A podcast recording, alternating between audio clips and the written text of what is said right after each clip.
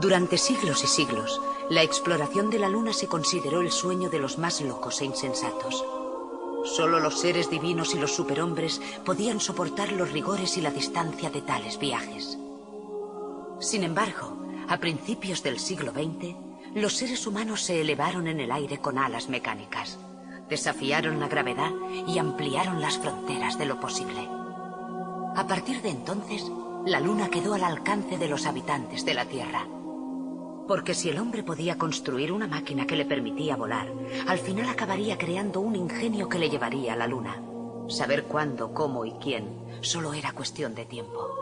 Desde diciembre de 1968 hasta diciembre de 1972, 24 representantes del género humano viajaron a la Luna, y la mitad de ellos caminaron sobre su superficie.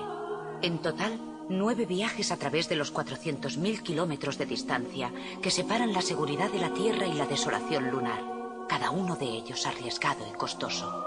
Los requisitos que hicieron realidad aquel viaje eran las cualidades que distinguen al ser humano nuestro deseo de conseguir éxitos, los medios y la perseverancia, nuestra voluntad de sacrificar el tiempo, la energía e incluso la vida en la interminable tarea necesaria para resolver los problemas uno a uno a lo largo del empeño.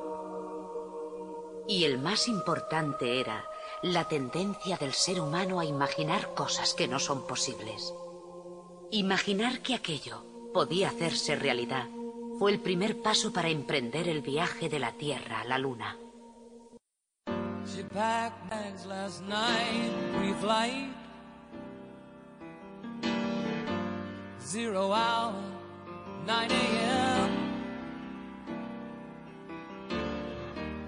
gonna be high as a kite by then.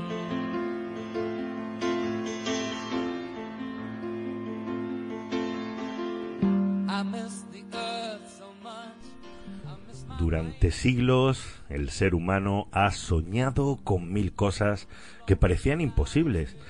Y llegar a pisar la, superficie de la Luna ha sido desde siempre uno de esos anhelos más lejanos. Y sin embargo, en apenas unas décadas, eh, cuando se reunieron las capacidades, los recursos y las voluntades necesarias, se consiguió alcanzar el imposible.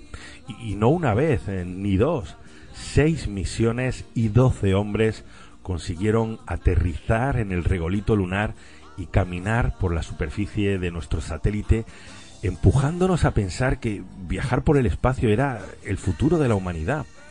La voz que iniciaba este capítulo hablaba de que durante mucho tiempo la luna solo estaba reservada a dioses y superhéroes.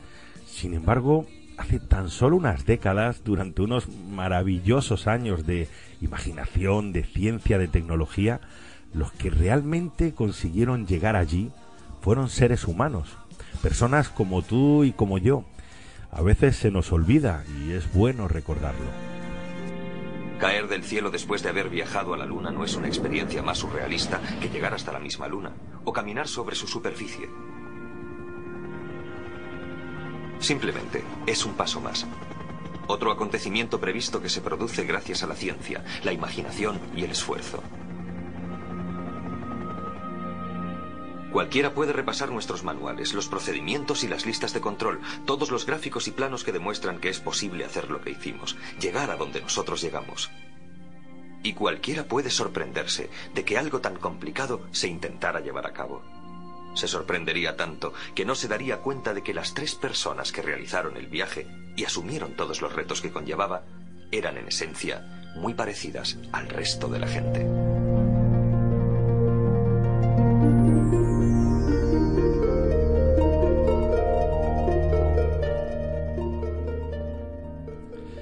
Bienvenidos al último episodio de la serie lunar del podcast Irreductible. Durante todo este año 2019 hemos estado celebrando el 50 aniversario de la llegada del hombre a la luna. 12 capítulos que nos han llevado por los entresijos de los diferentes programas que culminaron con la hazaña histórica de alcanzar la superficie lunar. Eh, también 12 entrevistas con el astrofísico y divulgador Daniel Marín, que nos han revelado secretos y curiosidades de estos extraordinarios viajes. Y así llegamos hoy a la despedida, al adiós de esta serie de expediciones, porque el 7 de diciembre de 1972 despegaba rumbo al espacio pues eh, los tripulantes del Apolo 17, el último viaje, la última misión que lograría pisar la Luna, el último hombre que ascendió por las escaleras del módulo del LEM sin saber que iban a pasar tantas y tantas décadas sin regresar. Como vimos en las entrevistas con Daniel Marín, en la actualidad, bueno, existen diferentes planes para volver de nuevo a la Luna, nuevas tecnologías, nuevas misiones que, bueno, si tenemos suerte, bueno, quizá lleguen en los próximos años y lo veamos. Sin embargo, hay que reconocer que hoy por hoy la Luna sigue allá arriba sin que nadie haya vuelto desde que el astronauta Eugene Cernan ascendiera hacia el LEM, convirtiéndose así en el último hombre que pisó la Luna. Eh, oye, todos conocemos las primeras palabras del ser humano en la Luna, el célebre salto de gigante de Neil Armstrong. Eh, no estoy yo tan seguro de, de cuántos de nosotros recordamos las últimas palabras que dijimos allí, que dijimos en la Luna. ¿Te está gustando este episodio?